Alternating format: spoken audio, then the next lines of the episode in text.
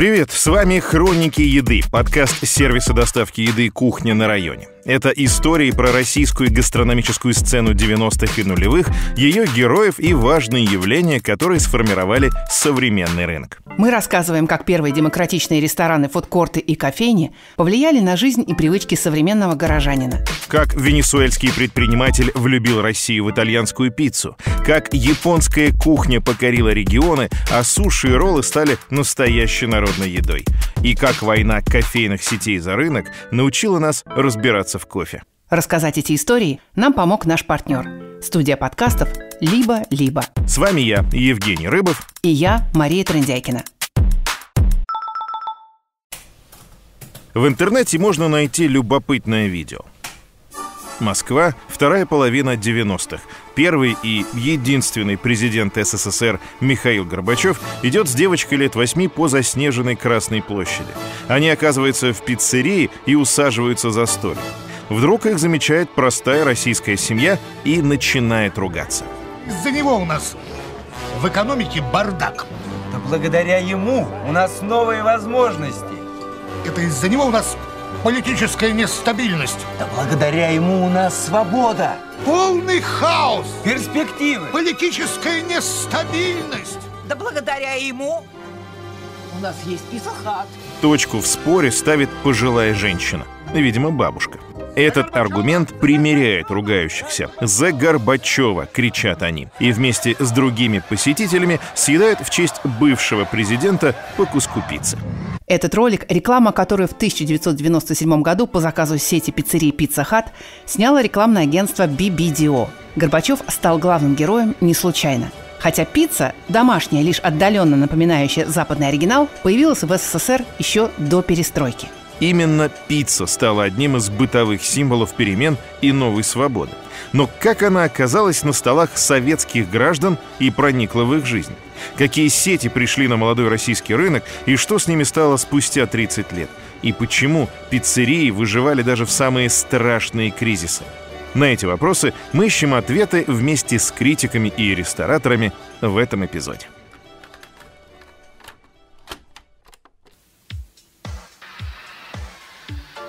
История русской пиццы начинается еще в 80-х. Рецепты блюда передают друг другу из уст в уста и записывают в тетрадки.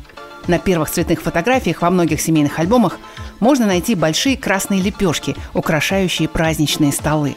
Домашнюю пиццу выпекают на больших противнях, а в ход идет колбаса, сосиски, томатная паста, российский или костромской сыр. Пытается производить пиццу и общепит. Своих первых посетителей приняла новая пиццерия. Здесь три небольших, но очень уютных зала. Работы по оформлению интерьера еще не закончены. Еще не расписаны стены, скоро появятся над каждым столиком интересные светильники. Зайдем? То есть? Здесь можно поесть. В 1986 году в московском микрорайоне Ясенево открывается пиццерия. Пиццу там зачем-то украшают вареным яйцом. Поэтому блюдо скорее похоже на салат в тарелке из теста. В меню также можно найти пиццу на хлебе и сосиски, жареные на гриле. Но почему именно пицца начинает интересовать советских граждан? Меня зовут Арам Насаканов, и я люблю жизнь и делаю рестораны. У меня есть четыре ресторана в Петербурге, три в Москве и один в Берлине. И я с удовольствием кормлю людей. Я Наталья Малиновская. Наталья Малиновская, моя правая рука и моя супруга. Все, что мы делаем, мы делаем вместе. Сегодня Арам Нацаканов – известный ресторатор и владелец ресторанной группы «Пробка». Наталья вместе с Арамом управляет ресторанами и консалтинговыми проектами, а в 90-х она успешно работала в рекламе. Арам же занимался менеджментом в крупнейшем теннисном турнире Санкт-Петербург Open и был президентом Федерации тенниса. В середине 90-х он вместе с партнерами основал компанию по импорту вина в Россию, поэтому все это время пристально наблюдал за тем, как развивается общепит в Москве. Арам и Наталья видели, что россиян давно интересует все итальянское, и объясняли это особыми связями между СССР и Италией, дружбой народов. В брежневские времена общественная организация была очень важная, союз дружбы Италии и Советского Союза. Очень были тесные связи с Италией. Это даже по телевизору было понятно, когда вы включали И вы могли в советское время увидеть фестиваль песни в Сан-Ремо, например. Да? Трудно представить Вудсток, а вот э, Сан-Ремо было. Поэтому пицца проникла в Советский Союз чуть раньше. Пицца едва ли не первое иностранное блюдо, которое ассимилируется в позднем СССР. Пиццы хвалятся хозяйки перед гостями. Потом ее подобие начинают продавать в школьных столовых. Правда, первые пиццы-опыты напоминают изображения слонов средневековых художников, которые никогда не видели этих экзотических животных и рисовали их со слов путешественников. Но в этом и магия пиццы. Ее форма кажется такой простой, что хочется немедленно повторить. Об этом говорит Анна Масловская. До 2019 года в течение 10 лет она была ресторанным критиком. Работала в The Village и Афише. Свою первую пиццу Анна, как и многие, попробовала в школьной столовой. Но, правда, посчитала ее ужасной. Если у тебя уже есть тесто, то ты, вероятно, придумываешь вариант, что в него еще добавить, да, и в какую форму. И пицца это очень быстро, наверное, да, раскатал, положил, там, запек. Я думаю, это для домохозяйки супер вариант. Ну, для меня, например, да, мне кажется, что это какая-то простая штука. Я думаю, что люди способны выдумать пиццу на разных континентах, потому что тесто очень-очень порабощает людей очень сильно. Порабощение общепита пиццей кажется вопросом времени. В перестроечные годы ресторанного рынка пока не существует, а у большинства людей просто нет денег, чтобы посещать рестораны. Но дух свободы и интерес ко всему заграничному захватывает умы. Поэтому разваливающийся Советский Союз становится привлекательным местом для заграничных проектов. В Советском Союзе люди в рестораны ходили по случаю, ну, по какому-то специальному. Либо это были люди, которые вели вот такой асоциальный в понимании советского человека образ жизни. 99,9% людей ходили в рестораны несколько раз в год, может быть. Но это было событие, и в рестораны было попасть сложно. Даже в Москве и в Петербурге в конце 90-х это было приключение попасть куда-то. В годы вот перестроечные и уже в первые годы после э, развала Советского Союза начали появляться разные частные ресторанчики, вагончики с пиццей, Макдональдс, Пицца Хат. Это все пользовалось дикой популярностью. Не было неудачных проектов. Пиццу, как в США, москвичи пробуют еще в 1988 году. Ее отличает не только вкус. Она продается прямо как в американских фильмах. Из фургона, который на родине называют фудтраком. Он появляется на улицах столицы при поддержке московских властей, а принадлежит американской сети «Астра Пицца». На глазах изумленной публики несколько поваров, разумеется, иностранцев, готовят в фургоне пиццу. И ажиотаж оказывается огромный. За фургончиком, который катается по Москве, буквально охотятся. Астропиццу запоминают многие, в том числе Халиль Аминов. Сейчас он работает в газете «Коммерсант» и пишет о недвижимости и ресторанном рынке. А тогда, в конце 80-х, он еще учился в школе. По Москве ездил такой грузовичок с надписью «Астро Пицца». И вот в основном вся тогдашняя московская молодежь а, собиралась именно в районе Воробьевых гор, тогда это Ленинские горы назывались, для того, чтобы купить в Астро совершенно новый для себя продукт. При этом пицца стоит недешево. 1 рубль 25 копеек за кусок – немыслимые по тем временам цены. Фургончик продает до 200 пиц в день, и руководство Астро Пиццы надеется захватить весь столичный рынок. Но надежда не сбывается. Уже через полгода после открытия фургон с пиццей исчезает с улиц. Советская экономика пока несовместима с работой западной компании. Неудобная форма совместного предприятия, местные законы и неконвертируемый рубль не дают Астропицце построить полноценный бизнес. Но даже полгода хватает на то, чтобы подготовить москвичей к появлению целого рынка сетевых пиццерий – Фудтрак с американской пиццей так сильно расходится с советской действительностью, что становится очевидно – скоро что-то изменится. По крайней мере, так оценивает недолгое существование астро-пиццы Халиль Аминов. Это символ того, как рушился совок, когда тогдашние хипстеры, я не знаю, как они назывались на тот момент, собирались. Для них это было место тусовки. Сердца наших соотечественников, ждали перемен, но в то же время Советский Союз, ну, он готов был адаптироваться к внешнему влиянию, но все равно железный занавес открывался, ну, как бы не то, что мы утром проснулись и все рухнуло, все открывалось постепенно, постепенно, там, по складочке, по форточке, и вот в такую форточку залетел бизнес. Всерьез и надолго западные сетевые пиццерии приходят в Россию в 1990 году. Первый становится Pizza Hut. Открыться без поддержки властей нельзя, поэтому компания PepsiCo, владевшая тогда Pizza Hut, заключает договор с организацией МОЗ Ресторан Сервис. Эта компания была создана столичными властями специально для вывода на рынок западного фастфуда. Именно с МОЗ Ресторан Сервисом сотрудничает тот же Макдоналдс при открытии первой точки в Москве. Два первых ресторана Pizza Hut открываются в 90-м году на Тверской и Кутузовской, в людных и проходимых местах. И сразу же в оба ресторана выстраиваются очереди. Pizza Hut позиционирует свою пиццу как «еду свободы». И эта идея захватывает жителей тогда еще советской Москвы. Я вот анализирую, мне кажется, было две вещи в тогдашнем Советском Союзе. Два символа, на мой взгляд, перемен. Это еда, и это, наверное, саундтрек Цоя «Перемен требует наши сердца». Мне так кажется, видите, как это все символично для нас. И хлеб, и зрелище заведение Pizza Hut совершило такой бум. На самом деле, в тот момент создать любую революцию в сознании советского москвича в его гастрономических предпочтениях было очень просто. Потому что ничего на тот момент в России не было, ни пиццы. Люди не знали, что такое пепперони. И я подозреваю, что даже сыр, который ели советские люди в конце, скажем, среднесоветского периода, это было, наверное, что-то, скажем, не очень вкусное, на мой взгляд. Сыр и правда в то время не отличается хорошим качеством, а моцареллу так вообще не найти. И для пицца хат это становится серьезной проблемой. Моцареллу пытаются произвести в России, но план не срабатывает. Жирность молока оказывается слишком низкой. Компания стремится локализовать бизнес. По легенде, Энди Рафалат, региональный директор компании Pizza Hut по Восточной Европе и Советскому Союзу, разъезжает по стране в поисках местных ингредиентов для американской пиццы. И проблемы возникают не только с сыром, а даже с овощами. В зимний период Pizza Hut рассчитывает импортировать овощи из жарких регионов, но сталкивается с местными этническими конфликтами и с политической нестабильностью – в итоге большинство ингредиентов приходится привозить из-за границы.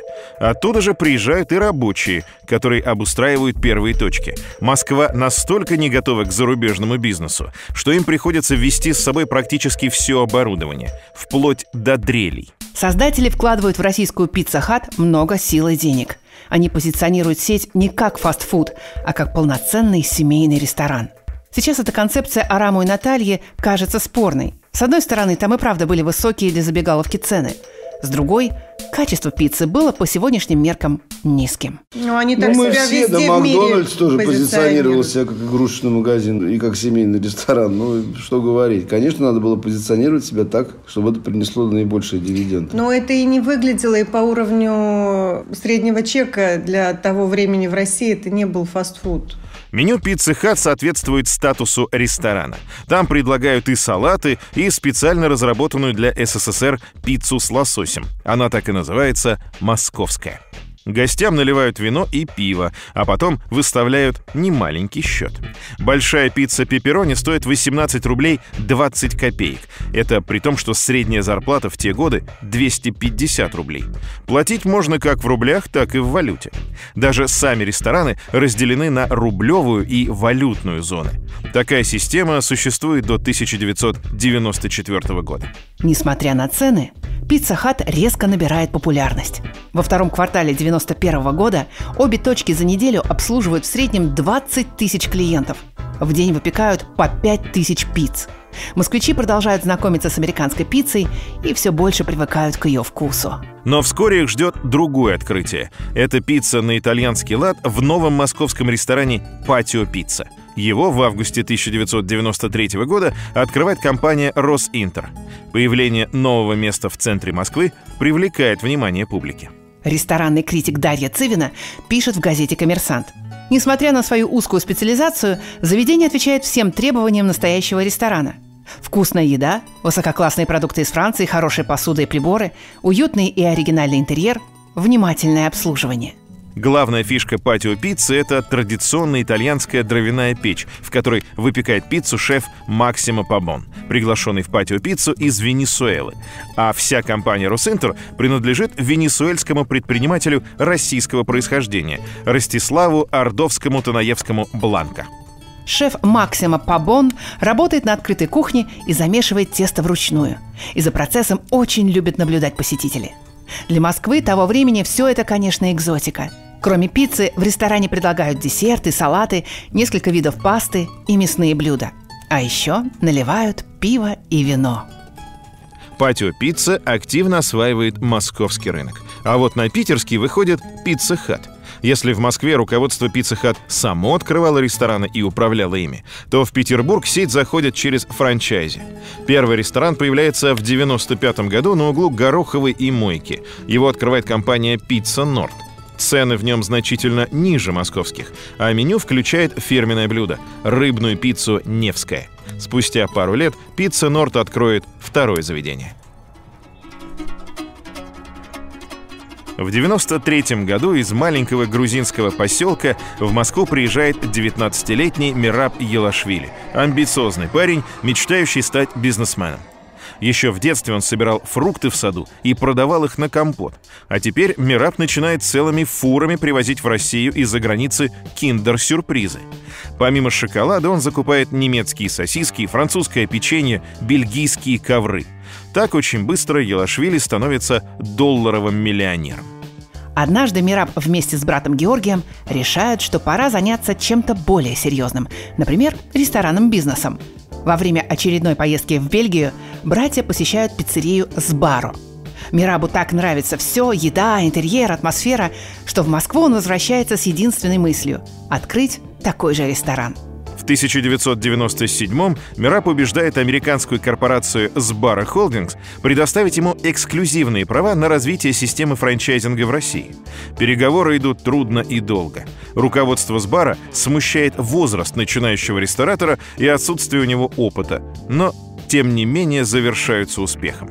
Правда, в договоре прописываются жесткие условия. Например, чтобы не потерять франшизу, Мираб должен ежегодно открывать три новые точки – и Мирабу и его партнерам удалось это пробить через а, американский офис. Вы знаете, для меня это вообще история кажется очень удивительной из-за двух факторов – Первый фактор – это сам Мираб Илашвили. Человек, который при первой встрече с журналистами протягивает им свою визитную карточку, тесненную э, золотом, это выглядит немножко своеобразно даже для начала 2000-х годов, как мне кажется. Но при этом человек мог построить такую историю, когда Сбара вообще отличалась от одной своей концепции. И второй фактор, почему мне это удивительно, что американцы, владельцы бренда, человеку э, золотой визиткой поверили в то, что он сможет вот это все поменять придумать какое-то свое с бара, понимаете? Это реально случилось так.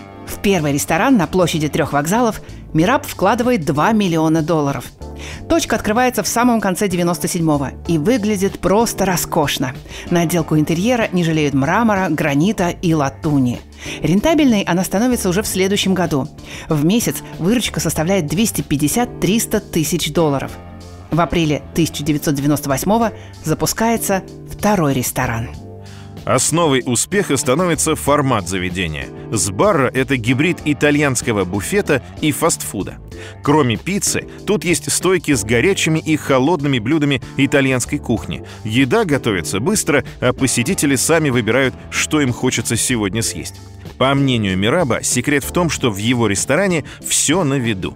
Если в Макдональдсе еда завернута в бумажке, то в Сбара клиент все видит. Аппетитную пиццу, красиво уложенную пасту – и сразу хочет все попробовать. Но уже в августе начинающим рестораторам Мирабу и Георгию приходится экстренно придумывать, как сократить издержки.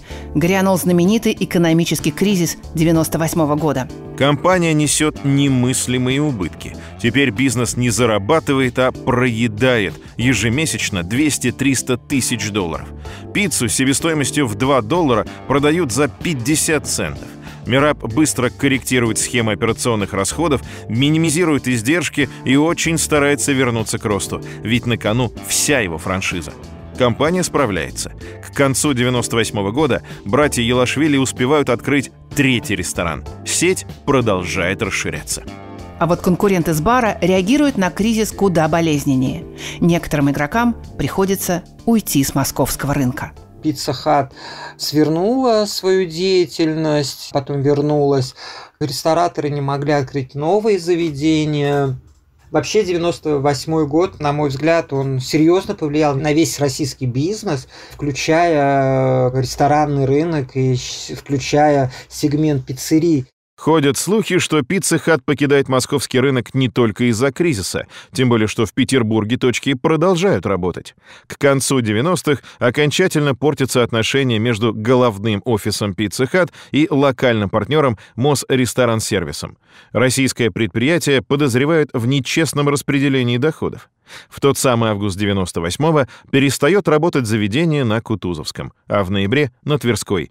Кризис используют как формальный повод закрыть рестораны. Такая структура бизнеса, когда Пицца Хат вынуждена была создать совместное предприятие с властями Москвы и э, стала родовой травмой, мне так кажется, этой сети в России. Если смотреть по хронологии, а, в тот момент владельцем бренда Pizza Hut был а, глобальный консорциум PepsiCo. И, безусловно, я думаю, что на тот момент у Пепсики были другие заботы, и, мне кажется, развивать особо там Пицца Хат э, совершенно в новом для себя регионе э, не особо, наверное, хотелось, как я предполагаю. И все шло так, как шло. Потом наступил 98 год, мощный кризис, который накрыл всю Россию. Это был, безусловно, локальный только российский кризис, а не мировой. И в этот момент Пицца Хат, мотивируя это кризисом, закрывает два своих заведения в Москве. Их было ровно два заведения на тот момент. Поэтому первый заход Пицца Хат был кратким, полет был коротким, но ярким, что называется. Но кризис 98 года проходит, и за ним наступают перемены. Арам Нацаканов считает, что после серьезных кризисов всегда следует бурный рост, тем более, что в этот раз обесценился рубль, и в страну пошли инвестиции. С ним соглашается его жена и партнер Наталья Малиновская. К 98 году уже было много ресторанов разных. Много было фастфуда и западного формата, и уже были первые российские сети. И все предприниматели, которые были привязаны к доллару, конечно, очень сильно пострадали, с одной стороны. Но с другой стороны, в стране был довольно стабильный прогноз будущего, и была стабильная политическая ситуация, а это всегда причины для того, чтобы инвестиционный, так сказать, климат стране повышался. Поэтому в Россию пришло очень много тогда инвестиций, даже те компании, которые раньше завозили, что бы то ни было, продукты питания, в том числе из-за границы, международные корпорации, они стали строить заводы в России, потому что внутренний спрос был большой, рубль был дешевый. Это лучшая ситуация для такого решения. Но в России, мне кажется, тогда появилось довольно много ресторанов. Ну, в том числе Арам открыл первый ресторан в 2001 году. И Аркадия Новикова, вот таких да вот нет, исторических... Ну, да, это был бум на рестораны. По, по 20 да, лет как раз 2000 год, начало 2000 Да. Это было связано именно с тем, что покупательная способность людей была нормальной, потому что производство внутреннее росло. Поэтому у людей была работа, была зарплата, была готовность ее тратить, эти деньги, в том числе на какие-то дополнительные развлечения, вроде похода в ресторан. У россиян действительно появляются деньги на развлечения, а экономическая ситуация в стране выравнивается. В начале нулевых Россию и вовсе поджидает экономический подъем, спасибо высоким ценам на нефть. Рынок начинает расти рекордными темпами, от 6 до 15% в год, вплоть до следующего кризиса. Сегмент фастфуда бежит еще быстрее, его рост составляет от 20 до 27%. Вместе с тем растет и ресторанная империя братьев Елашвили. К 2004 году в Москве и области работает 61 пиццерия с бара. Это также хорошее время и для патио пиццы. В 2003 году компания начинает работать по франшизе, а через год происходит ребрендинг. Теперь сеть, меню и концепция, которая вышла далеко за рамки одной лишь пиццы, называется «Иль Патио». Решение оказалось удачным. После перемен число посетителей выросло на 17%. Правда, сети Pizza Hut все еще не везет. В 2003-м она возвращается в Москву по франшизе, но в 2011-м во второй раз закрывает все рестораны. Официальная причина – франчайзи не выполняли требования владельца франшизы. Но есть также мнение, что проблемы были в головном офисе. Новые владельцы американской компании Pizza Hut не приложили достаточно усилий для развития сети, опустили все на самотек. Последним американским захватчиком из мира сетевых пиццерий становится Папа Джонс. Первый ресторан открывается в 2004 году. И за два года компания планирует открыть 20 пиццерий по всей России. Но для начала владельцам франшизы приходится основательно вложиться. Дороже всего стоит строительство завода по производству теста. Он необходим, потому что по требованиям франчайзингового договора в каждом заведении тесто должно быть одинакового качества. Так что готовят его на отдельной площадке, а потом уже развозят по пиццериям. В середине нулевых потребление пиццы в России растет на 8% в год. Но дела у компании идут не очень. Главная причина, судя по всему, в управлении. Акционеры живут не в России и даже не говорят по-русски – а наемные менеджеры, которые управляют бизнесом, ведут себя не всегда честно. Так что на растущем рынке Папа Джонс терпит убытки. В 2007 году у Папы Джонс появляется новый совладелец. Им становится американец Кристофер Уин, который жил в России с 2002 года и занимался ипотечным бизнесом. Он приобретает 51% акций компании Папа Джонс, потому что хочет получать пассивный доход – но в 2008 году случается новый большой кризис, и он меняет все, в том числе планы на жизнь Кристофера Уина. Ипотечный бизнес вылетает в трубу, и Уин берется за оперативное управление сети Папа Джонс. Долги компании в этот момент составляют 13 миллионов долларов, а убытки – 2 миллиона долларов – Предприимчивый американец спасает положение. В сентябре 2009 года Папа Джонс полностью меняет подход к маркетингу и продвижению. Если раньше распространяли разве что листовки в окрестностях пиццерий, то сейчас в интернете и на городских билбордах также появляется реклама Папа Джонс. Спасают положение и корпоративные продажи. Представители Папа Джонс активно предлагают компаниям, чьи офисы располагаются неподалеку от пиццерий, договоры на доставку еды – Многие соглашаются. И доля доставки постепенно растет. Уже в 2010-м в выручке Папы Джонса она составляет почти 74%. В том же году компания начинает тестировать новую систему заказов, купленную у британского франчайзи Папа Джонс. В ней клиент может сам выбирать добавки к пицце и потом через GPS следить за передвижениями курьера. Весной 2010 года в Москве строится новый центр контроля качества, который производит тесто для 50 пиццерий. В 2011 году мир сетевых пиццерий ждет потрясения. Появляется российская Додо Пицца, которая составляет конкуренцию всем действующим сетям. Ее придумывает археолог по образованию, неудавшийся продавец книг и блогер Федор Овчинников. После краха книжного бизнеса, который случился во время мирового финансового кризиса, Овчинников приезжает из Сыктывкара в Петербург, чтобы изучить рынок фастфуда, причем изнутри – Овчинников работает на младших позициях непосредственно в заведениях. Его работодателями становятся Макдональдс, Сбарра, Теремок и, наконец, Папа Джонс. Федор относится к этому периоду своей жизни как к стажировке. Тайно изучает оборудование, переписывает рецепты Папа Джонс, присматривается к процессу. Затем Овчинников возвращается в Сыктывкар и ставит в подвале своего дома печь для пиццы – Именно с этого начинается империя Додо, о которой всего через несколько лет будет восторженно писать Блумберг, цитируя одного из инвесторов компании Стива Грина – Федор – это Стив Джобс пиццы. Овчинникова назовут Стивом Джобсом не случайно. Он сам говорит, Додо Пицца – это компания Киборг, которая наполовину про еду, а наполовину про технологии. Секрет успеха в информационной системе АС. Это сочетание программного обеспечения и финансовой аналитики, которая хранится на облаке. Также компания Овчинникова становится беспрецедентно прозрачной. Она публикует в интернете почти все финансовые отчеты, включая выручку франчайзинговых ресторанов, что подкупает союзников во всем мире. Не последнюю роль играет и личность лидера. Овчинников красиво презентует возможности Дода пиццы. Запускает беспилотник над Сыктывкаром, который доставляет пиццу, и много внимания уделяет дизайну. Анна Масловская считает, что Овчинников завоевывает популярность именно потому, что принимает правильные решения и ведет себя прилично. Я вижу так, что когда цель у человека большая и не эгоистичная, ну, пространство дает ресурс.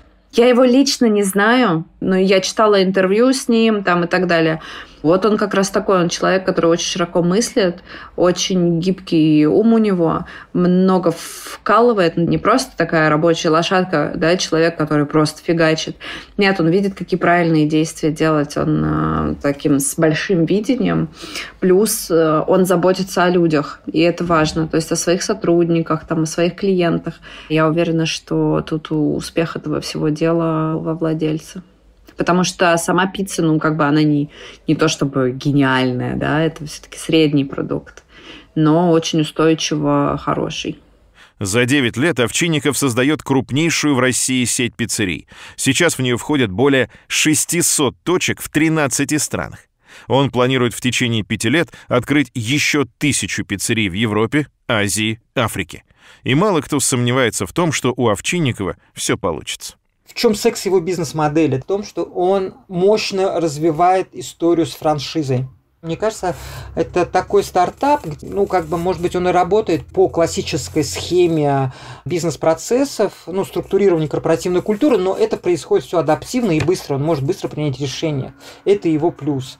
И более того, он работает по системе как раз-таки франшизы, что тоже позволяет ему быстро расти. Во-первых, это позволяет для представителя малого и среднего бизнеса открыть свое заведение за недорого и быстро. Владелец бренда тебе предоставляет технологии, и э, ты платишь ему только определенные роялти. Система франшизного бизнеса – это и есть такая виртуальная история. Она для нашей страны очень хороша, потому что если ты развиваешь бизнес на франшизной основе, то у тебя его никто не отнимет. Ну, собственно, у тебя нет риска лишиться своего бизнеса, потому что это твой бренд, твои технологии, которые не работают без создателя. Пока Овчинников открывает рестораны «Додо Пицца» за границей и захватывает весь российский рынок, американские сети, которые раньше были главными на нем, чувствуют себя все хуже и хуже. В 2014 году Pizza Hut решает попытать счастье в Москве в третий раз. В этот раз делается упор на доставку. Пиццу можно заказать в самом ресторане через приложение или на сайте. Опции «заказать по телефону», которая все еще популярна в Москве, нет. Пиццу доставляют в течение 30 минут после заказа. Для этого город разделяют на небольшие зоны. К 2017 году в России должно было появиться от 200 до 300 точек Pizza Hut, но снова неудача. К осени 2019 года сеть состоит всего из 69 заведений. Мираб Елашвили и вовсе терпит крах. После успешного 2013 года, когда по всей стране насчитывалось 160 точек с бара, дела идут все хуже. Бизнесмен покупает сеть кафе русской кухни «Елки-палки». И, судя по всему, это становится началом конца – Выручка нового актива падает, и в его ребрендинг приходится вложить 5 миллионов долларов. Это не помогает. Падение елок-палок и неверные решения предпринимателя бьют по остальным активам Елашвили. Неурядицы в компании совпадают с очередным кризисом и падением доходов населения. Начинают меняться потребительские предпочтения. Россияне реже ходят в пиццерии. Последней каплей становится продовольственное эмбарго, которое Россия вводит в 2014 в ответ на санкции со стороны западных стран. По словам Анны Масловской, итальянские рестораны сумели адаптироваться, хоть и не сразу. Вот, например, испанскую кухню это нафиг вообще закрыло, потому что невозможно стало провести как бы такие продукты, без которых испанский ресторан ну, не представляется возможным. А итальянская кухня Пошел бум производства сыра у нас в Москве. И производство сыра, и рестораны, при которых делали сыр да, самостоятельно. Это моцарелла, бурата, страчителла. Не французские сыры, итальянские сыры. Их стали делать в Москве и в Подмосковье. И таким образом мы получили очень важный для пиццы продукт, стремящийся к идеальному сыр. Томатную пасту можно сделать вообще самому, и это даже приветствуется, на мой взгляд.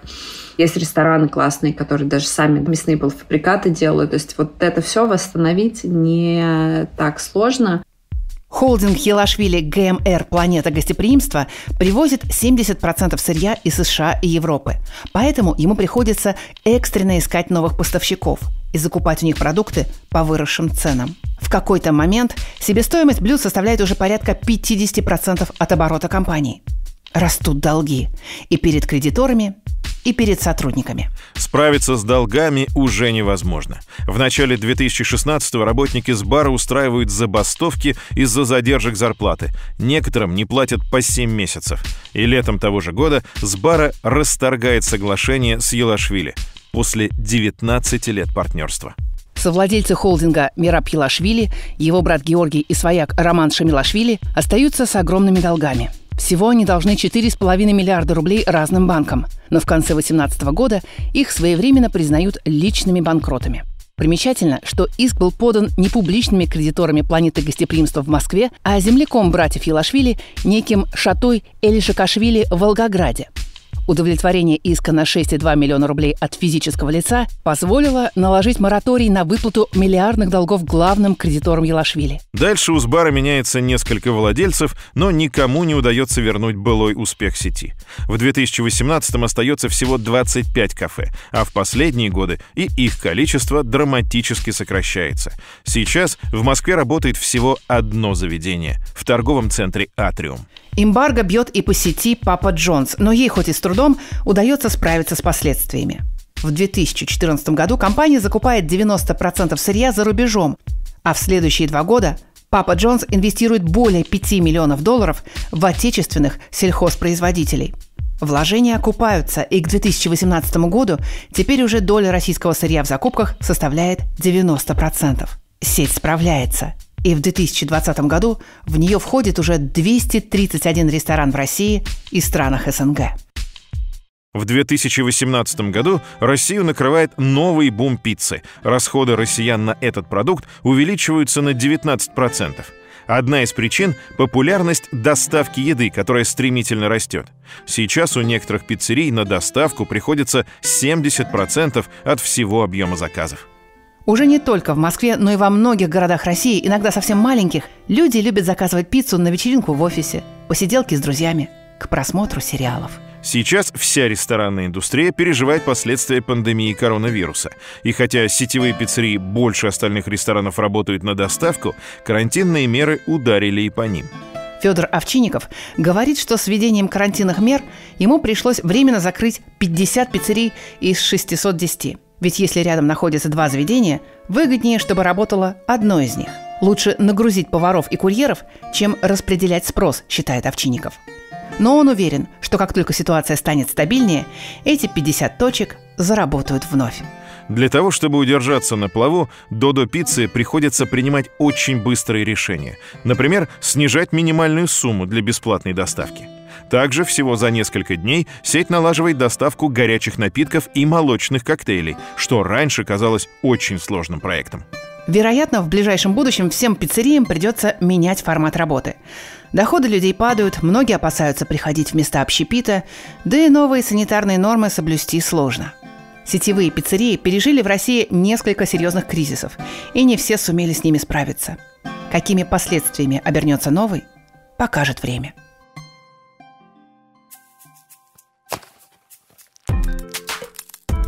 Это был подкаст сервиса «Кухня на районе» и студии «Либо-либо» «Хроники еды».